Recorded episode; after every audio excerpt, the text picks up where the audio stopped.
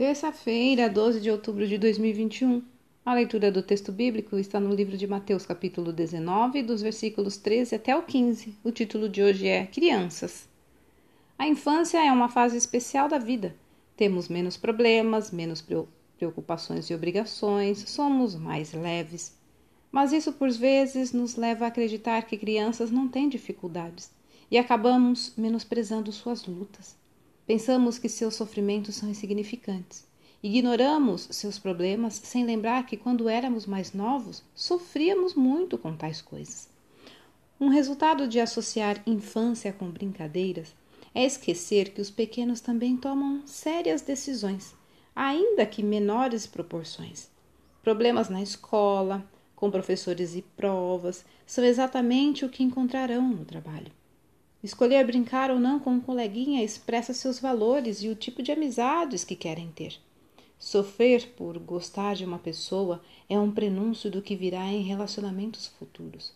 Sem mencionar problemas com os irmãos, tristezas, recorrentes de brigas entre os pais e as demais dificuldades no seio familiar. A infância nos prepara para a vida adulta.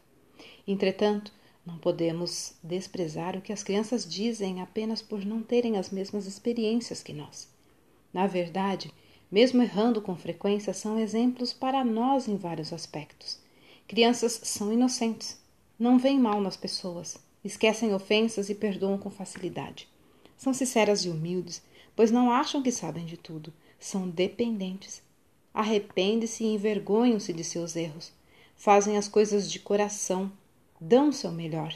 Jesus nos garante que jamais entraremos no reino dos céus se não formos como crianças. E ele também nos lembra que é da boca dos pequenos que vem o perfeito louvor.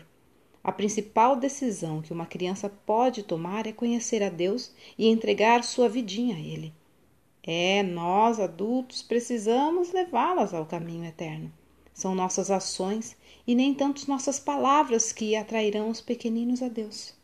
Olha, se receber uma criança é receber Jesus, então recebamos Jesus da melhor forma possível. Texto retirado do presente diário da Rádio Transmundial, edição 24.